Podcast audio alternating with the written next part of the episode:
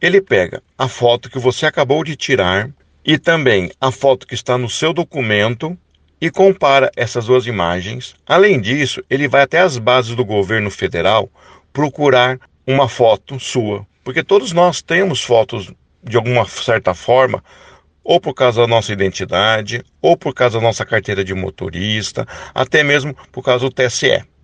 Bom, ele compara essas imagens também, pega os dados do documento que você tirou junto com a sua foto e compara também junto com as bases do governo. Ao mesmo tempo, enquanto você está se preparando para tirar a foto, você acaba fazendo um movimento de olhos, da boca, do nariz. Todas essas informações são analisadas para que a, máquina consiga, dessa forma, evitar a fraude. E ele tem muito a ver também, o produto, com o momento pelo qual estamos passando com Covid-19 através de uma simples foto. Você pode tirar essa foto em casa, em qualquer lugar que seja seguro. E os aposentados não precisam se deslocar, trazendo até mesmo um risco de pegar o Covid-19.